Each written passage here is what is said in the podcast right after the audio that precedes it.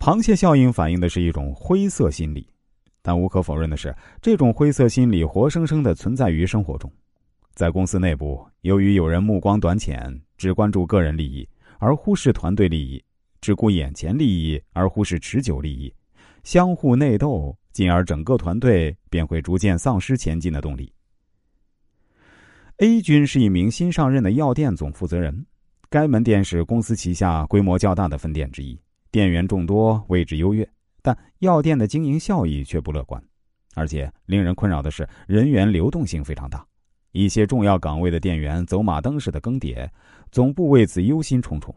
于是呢，有着多年门店管理经验的 A 君临危受命，空降而来，开展整风运动。刚刚一上任，他就进行全方位的摸底调查。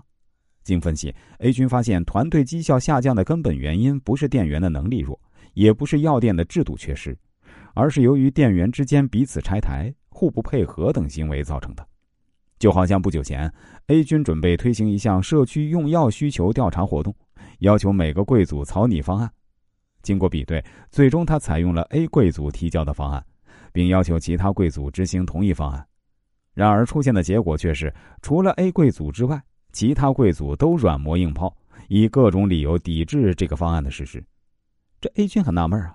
为什么大家都不愿意配合工作呢？甚至还对那些提合理化建议的部门或个人同仇敌忾。经多方了解，他们才终于明白，原来大家不配合的原因是害怕 A 贵族因此脱颖而出，而获得更多的报酬。于是才出现了你方搭台，我便拆台的明争暗斗，谁也不愿意看到对方平步青云，踩到自己头上去。究竟该怎样改变店员之间的这种相互拆台的行为呢？A 君陷入了沉思。